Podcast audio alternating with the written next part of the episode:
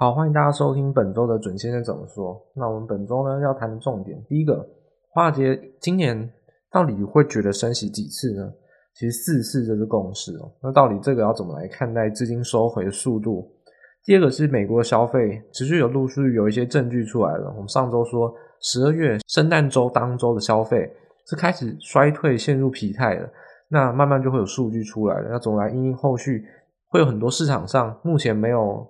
没有预警，但是我们已经事前猜到了消费衰落的现象呢。那台股的部分，那就更不用讲了。金融股跟台积电是比较强的，金融股是有筹码面上面的一些问题，那我们来细细解读。台积电呢，没有任何问题，但是法说会到底后续有哪些问题是我们值得可以持续追踪的？好还要更好？那法说会有一些东西是目前新闻媒体上没有告诉你的事情，有三个重点。想知道的话，就可以听我们音乐开始之后的正式内容。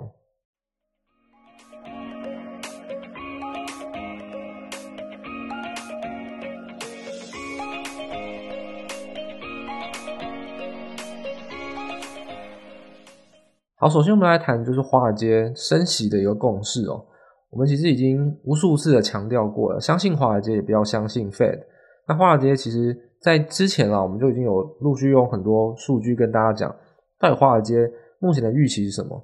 那最简单的，我们就直接用欧洲美元期货跟 OIS 他们所交易出来的价差作为一个 Fed 升息的预期。那等于说华尔街用真枪实弹的，他们用衍生性金融商品交易出来的价格共识是什么呢？就是升息四次是今年的共识。那这个升息四次跟 Fed 相比呢？大家还记得，如果是十二月，就去年最后一次 FOMC 会议升息两次，好像是那时候一再调高、调高、再调高、再调高之后才说两次，所以还是第 N 次的跟他讲的，不要相信 Fed，因为华尔街基本上在疫情以来收资金的动作都是领先 Fed，而且基本上华尔街只是说实话，是 Fed 在说谎话，并不是谁判断错误的问题。所以，如果你真的要对收回资金有一些呃，做考量或者先预期的话，那布局的动作一定要相信华尔街最新的一个预期。所以说，在一月啦，就是说二零二二年的第一周到第二周，那十年期公债殖利率飙升之后啊，那我们也之前也提过，十年期公债殖利率会是一个长期升息的一个终点站，应该说上限了，大概会是一个上限。所以公债殖利率如果有飙升的话，那升息就有可能有更大的动作。所以目前升息四次啊，从种种迹象，从衍生性金融商品来看。大概是一个共识，也就是说这个是一个基本哦。那五次六次，如果是你是看空的人，或者有些对冲基金，可能都会喊到五次六次。那基本上四次应该是一个合理的预期，并不是一个鹰派的预期，是合理预期而已。所以说，其实升级四次，那来自于的当然是一再上修，当然是通膨数据的上扬。那其实通膨数据啊，我们也跟大家提过蛮多次了。核心 CPI 跟 CPI 到底要看哪一个？那我们推荐大家看核心 CPI，因为 CPI 的暴走五趴、六趴、七趴的年增，基本上都来自于能源的低基期啊所贡献的。那贡献大概八十到九十趴，所以看核心 CPI 可以去除能源啊。那能源你担心的话，你可以直接去看天然气报价跟原油报价就好了。所以基本上我觉得纯看通膨数据，看核心 CPI 会比较好。然后呢，你能源另外再去看天然气跟原油报价，这样子会拆解的比较干净，资讯会相对来说清晰比较多。那核心 CPI 要看什么呢？我也建议大家看月增率。月增率我们说零点五趴以上呢，基本上就是太高了；零点五趴呢就是高，零点六趴呢就是就是已经快要到令人难受的水平。所以我们说，为什么看月增不看年增呢？因为其实月增你累乘十二个月，那就等于年增了。所以基本上。我们做一个这样子一个滚动的去累乘起来的话，带给你的资讯会比较多啊，所以月增啊带给资讯会是相对来说比较快速、比较敏感一点，所以这点会建议大家，既然去年是低基期啊，那年增是用膝盖想都知道，那就不如看月增了，因为这才是真正能反映市场最新的状况。所以核心 CPI 十二月啊，零点六趴，应该是一个相当高的月增率，所以通膨数据的快速上扬，这当然是对于升息必须啊。不得不做往上调的动作。那另外一个很需要担心的就是，其实这一段期间啊，散户抄底风险性资产基本上是毫无变化，依然还是在很积极的做这个动作。那其实 Fed 就会比较担心这回事哦，因为往后要收资金了，那股价不跌，但 Fed 也希望。但是如果宣示效果跟这种先行反应没有先出笼的话，其实 Fed 是不乐见的，因为这样子它后续收回资金的话，市场反应就会很大。所以 Fed 不断的希望软着陆，就希望市场先行反应。但是散户似乎是蛮执着在抄抄底风险性资产的话，那投机的态度没有改变，那其实 Fed 就必须要做，必须要在真正升息之前啊，要做出更鹰派的动作。那这也是可能 Fed 就没办法再用这样善意的谎言哦，因为显然你的谎言是纵容这些人呃比较投机的行为，那你可能就必须真的要说实话。升息四次啊是合理的现象，华尔街什么时候要说实话，会随着时间慢慢的调到正常，就是随着时间就会说，可能今年升息三次，然后开始升息之后呢，可能说四次，那说四次之后，可能就要说马上就要缩减购债，就他马上就会很多很多的动作必须要提前转鹰派，因为明显市场上的态度还没有在反映收资金这这回事，但是通膨就不得不让他们做收资金的动作，所以现在呢，大方向就是如果通膨啊基本上是降不下来。那这样子就一定要进行收资金，但是必须要让市场上有先行反应。所以 Fed 在接下来的动作，或者说你看到一月二十三号、二十四号的 FOMC 会议，应该都会提前转阴，因为这个是必须要让市场去慢慢慢的调整的一个风险态度。所以整体而言啦，我们说通膨数据啊，其实下个月依然还是看核心 CPI 啊，那年增率就不要再看了，直接可以大胆预测，低基期到今年到去年四月啊，所以基本上你看到今年三月跟今年四月。年增率一定会大幅下滑，那个这个就是因为基期的影响，所以为什么讲年增率没有意义呢？因为其实这个你都可以知道这个数据会怎么走，那它不是真正反映消费的状况，所以真正消费状况跟通膨状况还是要看核心 CPI，那它都会在每个月的第二周公布。那另外谈到就是消费疲弱的现象，其实这可以用 Fed 的合皮书来做一个数据的参考。那 FOMC 会议之前呢、一定会公布 Fed 的合皮书。它其实是统计一点五个月，那跟随着说所谓 FOMC 会议的期间啊，所以这次的 Fed 褐皮书它的统计期间呢是十一月下旬到十二月。那它这个指出啊，十二月的美国经济是温和复苏，而且是只有温和复苏啊。但我说其实疫情还没有结束之前，那复苏还是有进入到一个高原期哦。毕竟你从打疫苗以来也打了一年了，那你的复苏也是接近复苏一大段时间。那如果没有恢复到疫情之前，其实相对的，当然就会比较疲软了，因为你已经相对来说到一个瓶颈的位置，而且在现在这个情况下，供应链中断跟劳动力短缺依然是 Fed 最关心的。因为供应链中断啊，我们就说其实这是运输成本，劳动力短缺呢是劳动成本。不管哪一个因素啊，这两个因素都属于供给面，就是我们已经讲了一年了，供给面通膨，这就是市场上的不效率，生产上的不效率，对于全球经济啊，完完全全是。疫情造成全球经济最潜在，而且可能疫情之后还会持续影响的一个东西哦。这个是完全是供给面上不效率的通膨影响，所以物价上扬啊，但是实质上消费需求却开始减弱，那明显就是供给出了很大的问题啊。所以这点就是 Fed 非常关心的，是在供给面上的一个问题。似乎好像是一些老调重弹，不过这个也有一些经济学家，那我最后用牛津经济学家的。数据来给大家来做参考，那其实它就是做文字探勘啊，那把费的褐皮书啊之中去做关键字的统计，那文字探勘之后呢，那大家可以去看这张表，非常有趣哦。大家应该是，我觉得应该很少有机会可以看到这张表，那这张表是非常非常的，那是一个英国的牛津科学家做的。那这张表很有趣哦，大家可以去我们官网上去看这张表，它呈现就是说，其实从每一次的 Fed 的褐皮书啊，它都去做统计的报告。那基本上，他谈了什么呢？我们可以看到一件事情，他统计了疫情、疫苗短缺、供给链、供给的供应链，然后再加上成本。那疫疫情呢是第一个暴增的。为什么在十一月底、十二月暴增呢？因为那段期间刚好是 Omicron 呃开始出笼的期间嘛，所以这是合理的。那我觉得这也没有太多，我说必须要做蓝色的窗帘，没有必要去给他太多修饰跟解读。那值得解读的是短缺，就是 shortage。它这个下滑代表就是说，其实消费强度啊，在疫情担忧之下，其实这种复苏是有限的。就是我们刚才讲的，十二月的最后一个礼拜，其实圣诞节的尾声，其实消费已经明显的减弱。那更不用讲，从感恩节、圣诞节节庆狂欢之后，消费旺季之后，很有可能看到疫情还是没有结束，甚至 Omicron 现在还是比较高峰，整个一月甚至到二月初，美国消费会是呈现一个完完全全的收紧，因为先前的过度消费跟节庆旺季会有一些逆势反弹啊，就是变成说，你说会有跌升反弹，但是突然你消费这么多，你下个月发现其实世界没有这么美好，你也是会有减少消费，所以一二月这种短缺现象明显下滑，代表说其实原本呢需求很强，然后供给呢有问题，但现在可以看到供给依然有问题，而且有更大的问题，我们等等讲，但是需求呢明显也下滑。所以短缺的现象其实没有这么严重了，这来自于需求下滑，这是一个非常重要的一个解读，就是消费其实没有这么旺盛，是一个走疲态的样子。那第三个其实供应链短缺，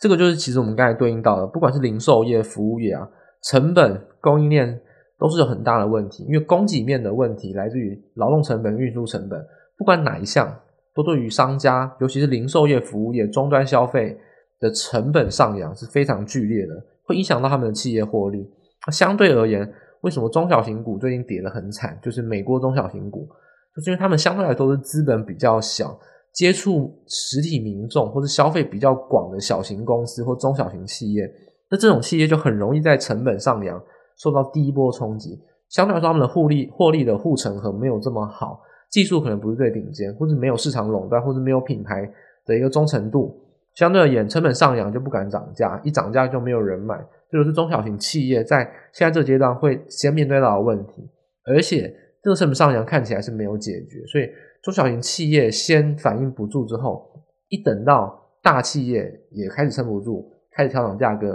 中小型就会开始跟随着一起去做调涨。那后续的通膨持续的加剧，而且民众消费呢，就会持续变成价格很贵，我不想买，所以。供给面的通膨是远大于这些一切的现象，这种成本过度的上扬会影响到很多的现象。比方说，现在民众消费可能是因为旺季过后，再加上疫情没有结束的消费自主减缓，未来可能面临到现象是，你涨价他还是不想买或减少购买，那这也更进一步的造成消费的趋缓。所以，Fed 的合皮书哦，其实在这一次的统计期间是非常值得关注的。就是说，供给面的冲击来自于非常高峰，尤其是成本是连续四次的下降，可是在这次的关键字探勘暴冲到疫情来的新高，代表说成本的压力是持续的来到高峰，未来还有涨价潮，所以这个通膨明显是会延续的。这也是为什么我们刚才会讲，Fed 可能会持续的调高它升息的预期，跟回复到鹰派，不能再做善意的谎言，一个非常大的因素。因为 Fed 自己提供的经济报告，恐怕他自己是看的是非常担心。那最后呢，我们就谈到说，其实美股目前当然是复苏阶段，但是啊，低于市场乐观的预期。也就是说，其实经济的基本面啊，还是在走反弹，但是走复苏，但是市场上的预期都过于乐观了。那我们其实从之前就已经预警过，就是像是从低线的消息，就是经济数据都没有跟你讲。但是其实美国当地的商家跟当地的零售商都已经在反映说，圣诞节没有人在买东西，就是消费明显疲态。所以往后啊，我们说这次看费德和皮书，或者看礼拜五会公布核心消费，还会有更多更多的数据慢慢去浮现，这都会影响到基本面问题。股市的核心还是基本面啊，那当然资金会构成它大幅的上扬或更更加剧烈的涨幅跟投机的心态。但一旦基本面衰退，其实或基本没有这么好，所有事情都无法支撑哦。这个就是丑媳妇要见公婆，就像一把照妖镜哦，还是会把你现出原形。所以经济的基本面，尤其我们说很多中小型公司是藏匿在美国整体的经济强势之下去做，就是站在风口上一起飞上天哦。但是如果美国的经济整体开始出现疲态，跟没有这么好，或绝对没有大家乐观的预期这么好的话，那大家要小心一件事情。就是美国整体的经济没有办法去支撑这样子一个荣景，那大家就会开始去鸡蛋里挑骨头，到底谁经济不好，那就要狠狠修理。所以这个情况就是要小心。就疫情以来哦，很依靠都是大型股造成的整体美好，去让整个气氛维持多头。但是如果大型股也开始有一些变化，甚至更不用讲，整体经济有数据上就是告诉大家没有这么好的话。那中小型股或是任何成长股，或是比较过度投机的东西，没有经济基本面的支持，都会在现在这个阶段被造出原形。所以没有基本面可以涨，但是现在这个阶段会是一个非常重要的节点，我认为其实是对于没有获利的公司非常重大的考验。那如果大家还记得，我们十一月就跟大家讲过，没有获利的公司在去年九月以来已经再也没有创高，而且是破底。现在我们就要把这个标准放得更宽哦，不需要到没有获利这么严格。其实你可能只是获利开始月减，甚至是进入到走平，都有可能在现在资金行情的高，就相对高档情况下，会被遭到法人机构的卖压跟整理。所以现在这个情况下，就是只要你没有真的这么好，很有可能就会陆陆续续的去遭到下修。这就是为什么会担心比价补跌跟美股需要担忧的现象，因为经济的基本面，不要再谈技术面，也不要再谈资金的状况。光是基本面啊，就是总经的分析，这是基础中的基础。从任何现象来看，我们从十二月中到现在有四个四个星期的时间，一直跟大家讲，就是经济真的没有那么好，因为供给面的通膨影响的非常严重。尤其现在塞港的政策是完完全全影响到贸易物流，是让量整个有大幅下滑，这对于整个经济都是完完全全不效率性的。所以大家还是要非常小心经济基本面哦。现在大家都还在。懵懵懂懂，还以为很乐观，可能有些人开始看到一些数据，开始担心。但是这个市场上还有的反应哦，因为目前还是太过乐观了。所以美股而言呢，我们说比特币呢四万点有一些支撑反弹，所以风险性资产止稳，但还是处于一个比较弱势哦。所以还是可以去看像是罗素两千有没有破底啊？这个我们已经讲过，第不知道几个礼拜，应该有超过两个月了，三个月。罗素两千还是一个很重要指标，就是中小型股。它是弱势的，要担心破底。大型股，尤其是科技类股哦，QQQ 这个 ETF，大家要比较小心，就是它掼破一百日均线了，那个很重要。投机资金跟对冲基金都在看一百日均线，华尔街都紧盯着这条均线。大型科技股跌破一百日均线之后呢，反弹到底能不能站稳？甚至如果我们连反弹连碰都没有碰到，就反压再向下，那这个行情就真的很有可能会引领一个短线上可能是中期的空头气氛哦。因为大型股这这一个期间以来涨最多的股票，竟然是连续高不过高，低过低两次，而且跌破了最重要的均线。大家非常小心的是，一百日均线如果这波反弹再反压，而且跌破破底的话，那这个气氛可能真的不是一两礼拜不会有几点反弹这回事哦，可能就是大型股先跌，其他股跟进补跌。再跌再补跌，就会变成这样子一个比较走中期走空，可能会是一个月甚至一个一两个月都会是一个现象，所以大家还是要很小心。经济基本面大家心里要有底，就是没有这么好。那筹码面跟的技术面呢，是辅助你参考，就是且战且走，设一些警示指标，那去看看市场上变化到底如何。这点是美股跟国际盘势上大家特别去注意的一个现象。那但，我们刚才虽然都是谈美国啦。事实上，欧洲不遑多让了。欧洲你看，跟美国基本上跟都是疫情的影响，你都有圣诞旺季这样的现象，因为毕竟都是基督天主宗教的，所以这种圣诞节过后消费的一个就是说疲态的产生会是联动的。所以欧洲跟美国基本上是联动，会是一样的。那甚至欧洲只会更差，因为经济没有美国这么好。那中国呢？大家很关心消费的大国，还有中国。事实上，Omicron 也有受到，也有进入到中国嘛？先先前的西安。到河南，甚至到宁波港，甚至到天津，都还是有陆续零星的案例。所以大家小心的事情哦，这个是政治上的考量哦，就是大家可能对政治如果不敏感的话，可能没有想到这一点。就是现在啊，其实我们第一线消息有北京的人都已经在讲了，就是现在北京是全面管控进出哦，你没有事情是不让你进来的，你没有事情你要出去可以出去了，你不准你进来。为什么？因为二月四号啊，就是中国刚好在农历年初三还初四吧。要办冬季奥运，北京冬奥是中国的面子啊，所以一定要成功办成。可是大家可以看到，从西安、陕西到河南到天津，慢慢逼近到北京哦。其实现在中国是如临大敌。虽然说清零一直以来是中国一贯的政策，但为什么这一波这么凶狠？大家可以看到很多，你看到消息就是不让他们出门，为什么这么凶狠？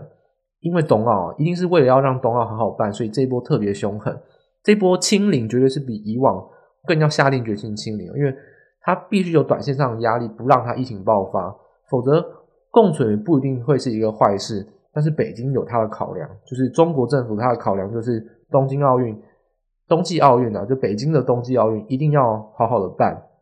所以只剩下三个礼拜了，恐怕跟时间赛跑，中国现在是一个头两个大，不管是管控进出，不管是就地过年，可能会有很多政策上的影响，会让他们的消费有所动能，有所趋缓，就为了要让冬季奥运可以顺利的办成。所以不管美国、欧洲跟中国，其实都处于在一个消费相对比疲态。十二月到一月目前，甚至到二月初，反映到三月公布二月数据，可能都会有陆陆续续让大家每一次公布数据都会是相对出现比较不不乐观数据，可能会比较担忧或是失望的一个行情。那接下来谈台股的部分哦。那台股本周我们在最先前的开头有讲过了，其实就是金融股跟台积电大幅的拉涨，可是呢，中小型股是一片惨绿哦。那投机股更不用讲。涨高档之后呢，就是非常惨跌啊，那跌了十趴二十趴都不是问题。所以这种呃全值股，尤其是金融股跟台积电疯狂的买，然后中小型股被倒垃圾，那这种情况下不是涨跌分歧，而是大涨大跌的分歧。大家到底要怎么来看这个怪异的现象呢？那到底我们说个股都已经跌得非常惨，那我们做空做了快一个多月了，都是以空单为主，确实来说都是获利了结。但到底还有没有获利空间？毕竟指数现在这么高，万一指数补跌，那还会不会再彻底？这是大家很关心的。就是现在这是一个问题，就是四个字啊，就是收拾残局。现在行情就扭曲的这个样子，到底是谁要补跌，还是大盘指数暂时维持在高档，让中小型股去补涨，回到相对高的位置？这个就是很重要的问题。从现在这个点开始。我们说杯盘狼藉啊！派对结束之后呢，一片混乱，谁要收拾这个烂摊子，或者怎么样把这个摊子收拾好啊？就大家开心过后呢，还是要把这件这行情恢复到相对合理跟正常的样貌。所以这个是我们本周要谈的一个现象。那第一个呢，因为十二月了，营收刚好公布完了，我们说一月十号会公布完嘛，那帮大家补充一个汇整表啊。这个汇整表呢，大家可以去看我们的官网的报告，提供给大家。这是我用 Excel 做资料分析之后呢，统计出来的一些数据。简单来说呢，把上市柜一千七百五十家的数据，那去做统计，那我们就会统计月增、年增、月减、年增、月减、年减、月增、年减这四个排列组合，然后再用营收的门槛去筛筛，说全部的股票，还有中大型的股票跟大型股的一些现象。那大家这个可以自己慢慢的去看这张表，我只讲最重要的结论。权值股涨其实有它的理由，因为大家如果去看十月营收公布的话，大型股月增年增的比例高非常非常多，中小型股甚至很多我们说啊爆发性的成长股，可能从疫情以来有些电子股啊、IC 设计股、零组件爆发成长以来，到现在这个阶段确实进入到一个比较可能拉货趋缓。甚至说成长动能减缓的现象，所以啊，大型股相对而言，科技股有护城河比较够的一些知名公司，像大型的矽晶圆啊、晶圆代工、IC 设计的大型厂商，都是一些世界顶尖的公司，所以他们护城河比较够。那金融股十二月通常会有冠营收，因为要做账，要把盈利啊跟因为为了要发后面要发股利嘛，必须要把今年的账做到一个你可以合理发股利的一个盈余啊，所以十二月会灌营收，也会有做账。所以金融股跟大型科技股确实表现在十二月非常好，所以中小型股确实非常的相对来说是比较弱，啊所以这里就可以反映在说为什么涨大型股。其实从十二月营收来看，以中小型跟大型股来区分的话，确实大型股在营收的表现上，立即的短线上数据反应也确实是比较好。所以这一点啊，大家可以去看那张表，慢慢的去解读，去找到一些或许有些有趣的数据。我这边就最简单的举一个，就是大型股跟中小型股。就说营收筛选之后的一个现象。那现在我们要谈最重要，就是金融股跟台积电到底怎么来解读？金融股呢，其实还记得我们上礼拜谈什么吗？我们上礼拜谈说红海啊，就是说国之将亡，必生妖孽。我们说红海都可以涨的话，你涨红海，然后不去涨广达，不去涨其他合理的权值股，那这个行情铁定有问题。所以上周就鼓励大家可以去做空，呃，还有涨多的同海股票。基本上这一周应该全部都回到起涨点了，所以这个就是我们说有些公司哦，就是真的是不要想乱来哦。你这么大型的公司还敢投机炒作，是基本上是破绽百出。那接下来我们来继续谈权值股之中还有没有一些投机的乱象？有，发生在金融股。我们说金融股的拉抬，其实我当然没有任何意见，因为升息对银行保险类股绝对是一个很稳定的获利的结构。其实大家还是一再要小心，这是我们从十一月就讲过，公债殖率的上扬对银行是好事，升息对银行只能说是中长线稳定，绝对不是获利成长。因为银行保险赚的是利差，但你短线利率上扬，如果中长线利率没有上扬，你反而还会压缩到价差，就发压缩到他们的利差结构，甚至说利差只能维持在一定的价位，所以。其实这个如果是长期听众，其实我讲过很多很多次，就是我认为啊，二零二一年就是银行保险业最好的一年，二零二二年绝对不会比今年好。那大家可以在十二个月后，可能不用到十二月号，你可能两个两季、三季之后就可以看出这个现象。你可以来印证我到底说的对不对？我认为这是从金融专业的分析啊，你从财务金融的角度哦，就是你不要谈什么股市，你从。获利结构跟你从金融尝试跟市场变化而言，我认为利差在今年只会是维持，如果没有扩大大幅的扩大的话，尤其像升息一次升四嘛，但你要想十年期公债殖利率已经开始上扬了，十年期公债殖利率会再上升一趴吗？很难啊，所以利差结构在今年应该会是缩窄，顶多是持平，所以我认为今年的获利啊，就算就算啊，可能就是跟去年顶多一样好，我觉得比去年。呃，衰退的公司可能会有，但是相对来说，去年是大赚啦。就金融业现在是大赚，所以目前来看，基本面等于说，本益比低或本净值过低，不要把这个当做一个很美好的事情，有可能是常有投资陷阱。因为去年应该会是获利最好的时候，就二零二一年。就基本面大概上，大家要有一些认识哦，这很重要，不要有过度美好的幻想。那基本上筹码面的问题在哪边呢？就是说，其实这一周啊，你去拉金融股，哎，你去拉富邦金、拉国泰金、拉兆丰啊，哎，都是好事啊，这是大型股，然后都慢慢拉，那都还算可以。那如果你拉炒作到一些低价跟中中小型类股，我觉得也不是不行啊，会有补涨。但问题是说，你看到像高雄银、王道银行这种中小型的低价银行股拉涨停板，那这就是有一些玄机，因为一旦你要锁涨停哦，你只要锁。你看到这种锁涨停会有出现四九九连续大单，基本上都是投机资金啊，所以代表当天的当冲跟投机客一定很多。但说其实这个涨势啊，其实已经有点脱离基本面了。这种暴涨已经有点像是投机的炒作。我们说金融股在二零二二年走了一个字是稳，二零二一年是一个涨，二零二二年是稳，涨到合理位阶之后啊，不认为二零二二年金融股会用飙的形态大涨。就现在，如果先标的话，大家就要特别小心。其实这后续可能都很多投机的资金哦，所以以档例子来做参考。我们说到底这之中最妖的、最奇怪的个股是谁呢？就是二八八八的新光金。新光金呢，它其实一千六百亿的市值哦，算中型股，但是相对于富邦啊、国泰啊、兆丰，它已经蝉联这一周好几天的成交值龙头，就是金融股的成交值龙头。例如说。像一月的十三号，它当天的成交量是五十八万张，一档金融股，而且是中型、中大型的金融股，当天的周转率来到四趴，其实这个就是有点夸张啊，就是代表说当冲很多。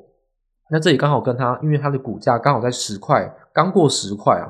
我说刚过十块跟刚过一百块，会吸引这种当冲 tick 流，就是当冲的一些大户去做挂买挂卖啊，连续的大单的去炒。去做获利的动作，所以这种被拿来做当冲客的一个小小的一个工具，就造成它爆出很大的量。那更不用说，其实融资的暴增也是新光金很大的问题。一月十三号爆五十八万张的大量，当天的融资净增加五万一千一百六十四张，所以代表说投机资金的进场。那你看一月十四号，哎，开始去开高走低，当天呢、啊、融资大减了三万张。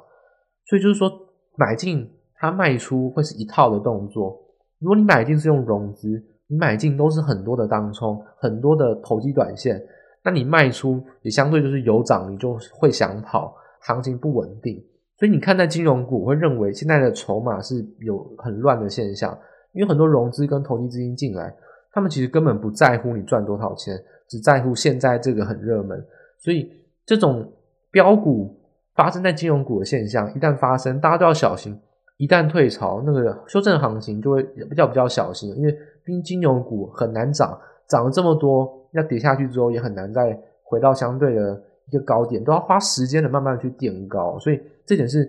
如果你要做价差，我会建议你干脆去做金融期货，或干脆哦，你就去做就极短线的操作。如果你想要做价差，在金融股身上可能是比较不太适合的。要么你就存股啊，就真的不要管什么价差；要么如果你真的要炒短线，那你手脚要够快，或是干脆开杠杆。否则你在这种阶段，你期待一个一两周连涨的行情，或三四周连涨的行情，我觉得在金融股是一个不合理的期待啊，所以这点会比较不适合。所以下周啊，我们说行情很筹码很乱，要看什么个股呢？大家可以去紧盯融资有大买的几档金融股：二八八七的台新金，二八八八的新光金。二八九一中信金，二八九七王道银行，这四家啊，就是说吴家双金啊，台新金、新光金，再加上中信金跟王道银行，这四家是融资暴增的，一定要小心，一定要看这几档个股会不会有了领先修正的现象。再就是说，大型的一些金控股到底能不能止稳了？等于说，短线上盘中看这四档融资买进的个股有没有先落跑的现象，再就要看金融指数五日线的支撑，因为。其实这种风向球啊，中小型股如果中小型的金融股如果有这种融资衰退，这种人踩人多杀多的现象，大型股被影响到的话，其实会影响到金融指数的跌破，也会影响到整个盘势哦。因为金融股也是贡献指数相当重要的一环，所以金融股绝对是一个操作上相当重要的一个东西，因为它很容易带动的是目前多头的气氛跟为什么指数撑在高档，但它筹码上已经现出乱象，这也是大家要特别关心的。那最后提到就是台积电法说会哦，台积电法说会呢，其实我就不再浪费时间讲，大家都已经知道的事情，营收、盈余、净利率财测达到高标，基本上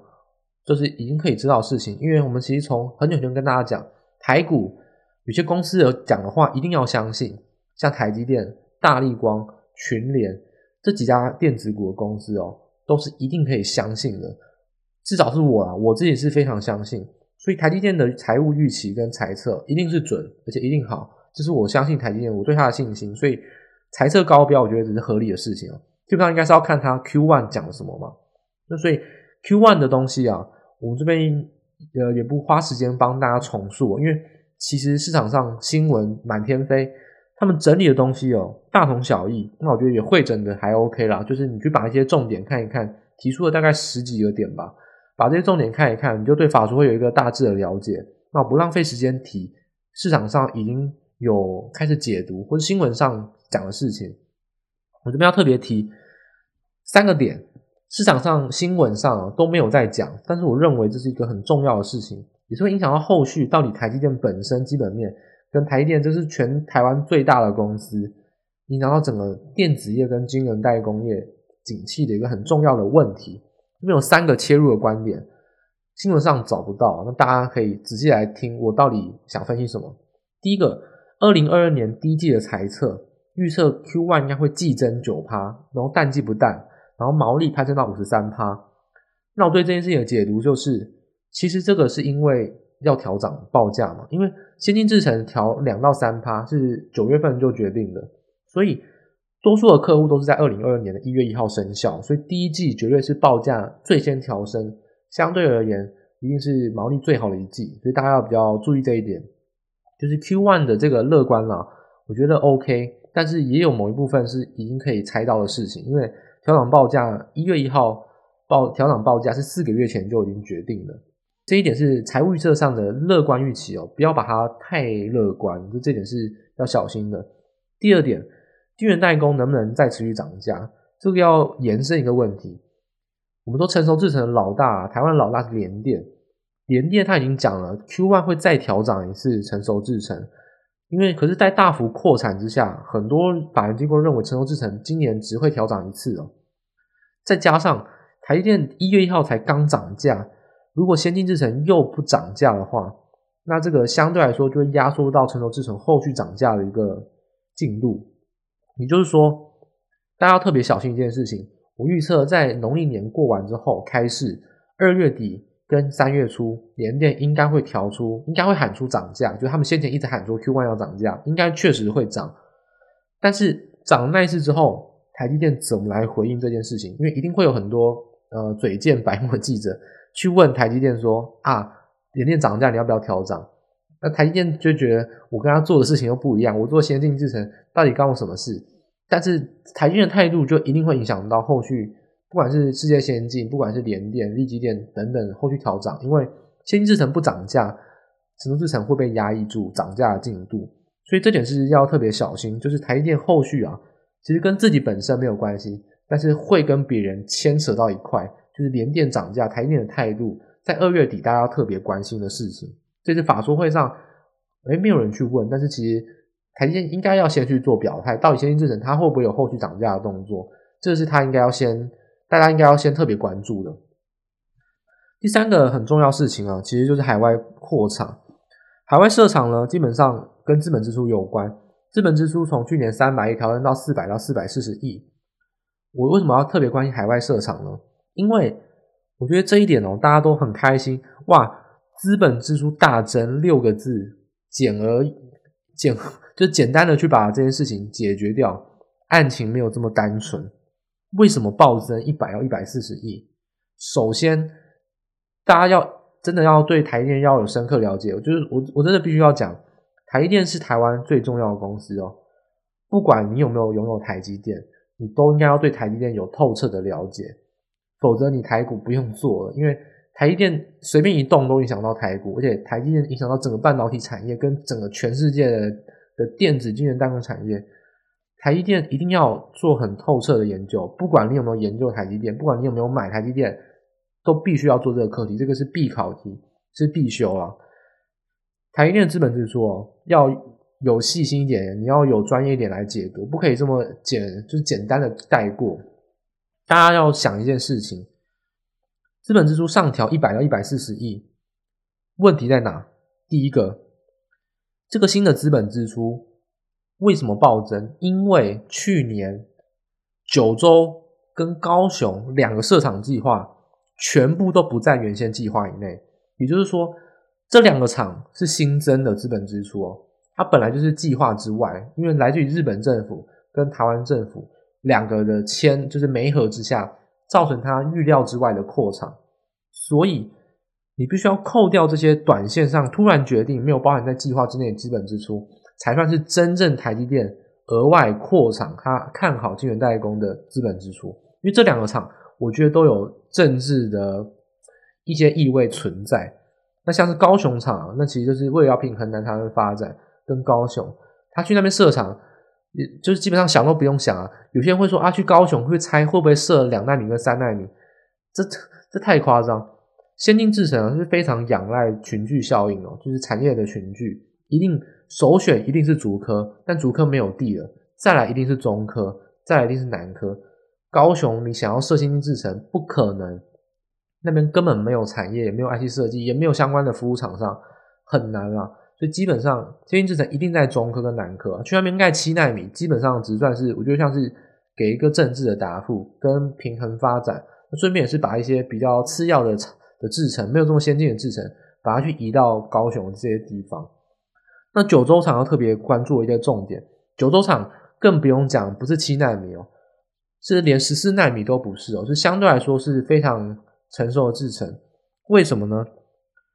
其实简单来说，可以从它合资这个东西来看，台积电的海外设厂百分之一百都是做独资的子公司持有。为什么跟 Sony 竟然合资？台积电也讲这个是破天荒，这是特例，不是通例哦。往后不会发生这种事情。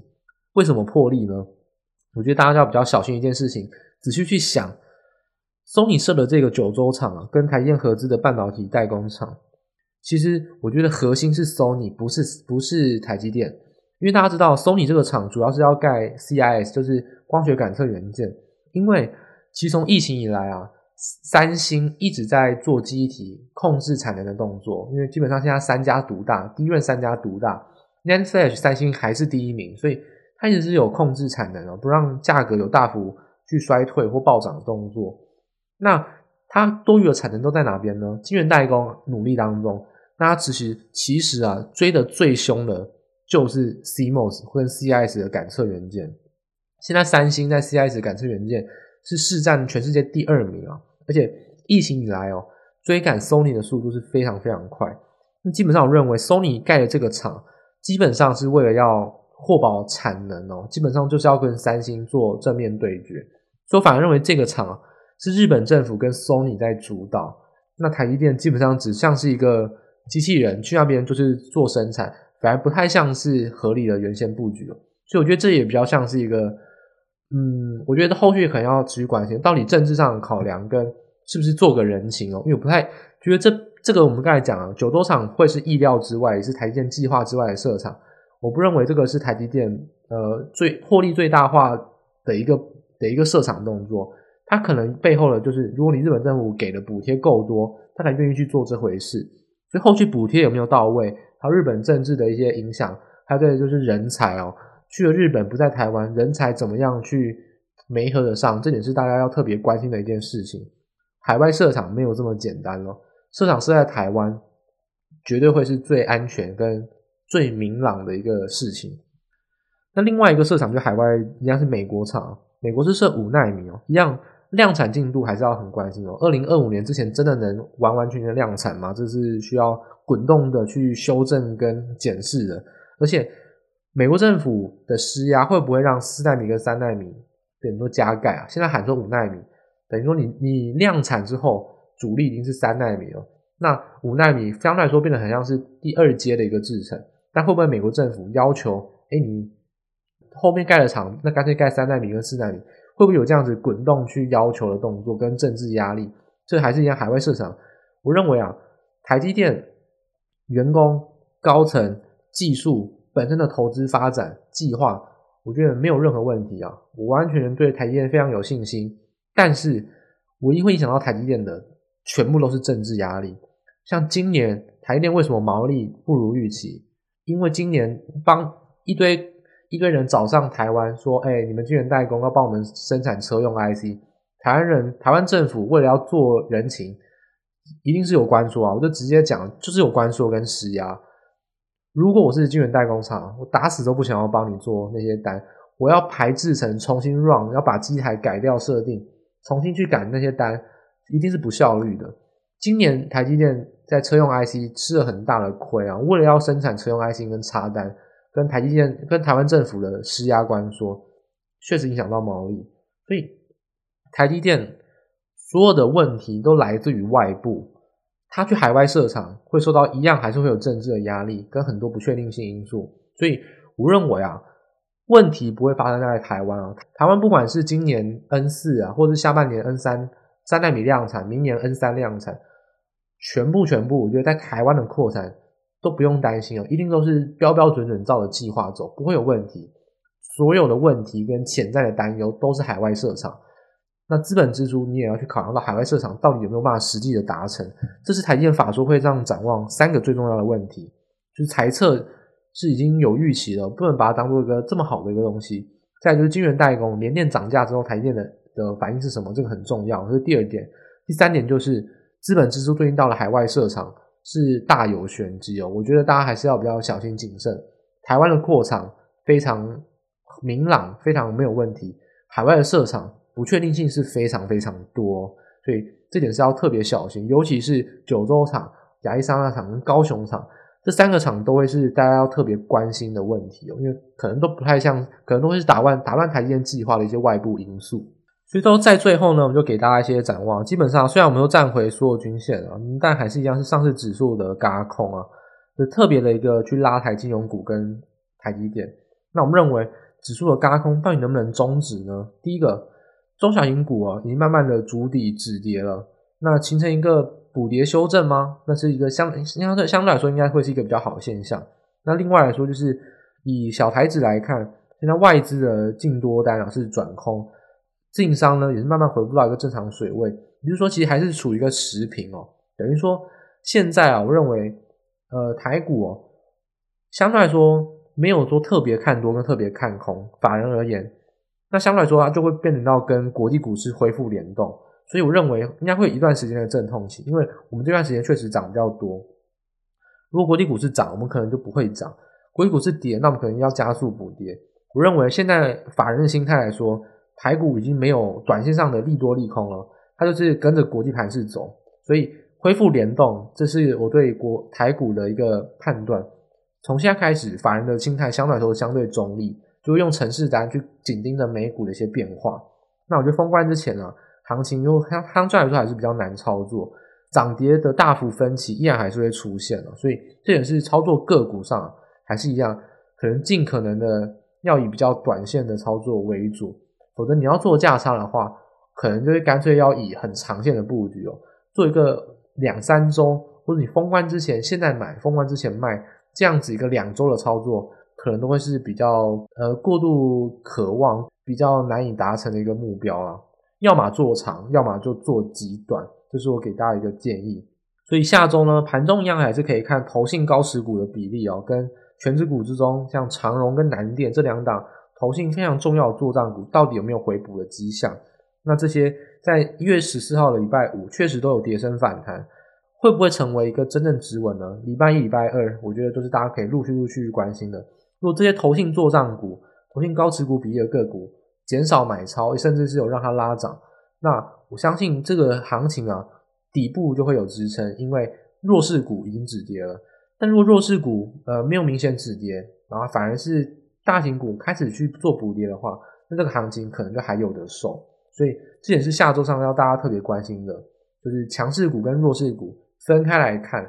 强势股到底能不能站稳所有均线，弱势股到底能不能持续的续跌。所以分别看上市指数跟看 OTC 跟投信高持股比例的个股。所以最后呢，多单建议的选股时啊，建议大家就是说，如果啊这个投信重仓股还是一样有守到有出现下影线红 K，其实都可以有买进的空间。所以。这跌升的投信重仓股啊，是有短线上跌升反弹的空间。那空单建议的选股还是一样，如果跌破所有均线啊，涨多的中小型股还是有很多是在这个阶段，除了大型股以外，有部分的个股依然是这一周表现很好的。那我认为还是有补跌的压力，只要指数没有站回所有均线，都还是要以空方操作为主。就是我给大家的一个操作建议，也是本周的节目。因为本周啊，其实谈了基本面的故事。解读法说会花了比较多的时间，节目比较长啊，那希望大家就是有所收获。因为其实基本面的展望上啊，不随便讲个股，但台积电你是必要的功课，一定你虽然是做纯股，你必须要了解到台积电，因为有多少人、多少公司、多少银行是借钱给台积电。如果台积电发展不好，台湾的经济绝对是不会好。那银行业不管是贷款，不管是投资部位，它的银行寿险的投资部位也会受到影响。所以台积电哦，叫它护国神山四个字哦，虽然听起来很像是很很像是小学生都在讲护国神山，但事实就是如此哦。但重点是它护国神山的价值在哪边？还有台电是护国神山，那你怎么来应对？我觉得每一次的法说会哦，好好花一整个晚上去解读整个法说会是非常非常值得的。台积电绝对是一个非常值得把它吃干抹净，把它所有资讯榨干，都一定要完。完完整整而且专业解读的公司，台电的法说会，我觉得是本周的重点，大家可以仔细的去听，以为是晶圆代工产业跟整个后续台湾经济可能会遇到的一些呃不确定性的因素，那都在我们那个段落告诉给大家，那希望对大家操作上有帮助，跟基本面展望上大家会有所理解，这些都是新闻上呃没有讲的一些事情，是我主观上延伸跟仔细解读之后给大家的一些一些判断跟分析。那我们今天节目就到这边结束。那希望大家下周呢可以再次来收听我们本周的 Podcast 节目。那我们下周再见。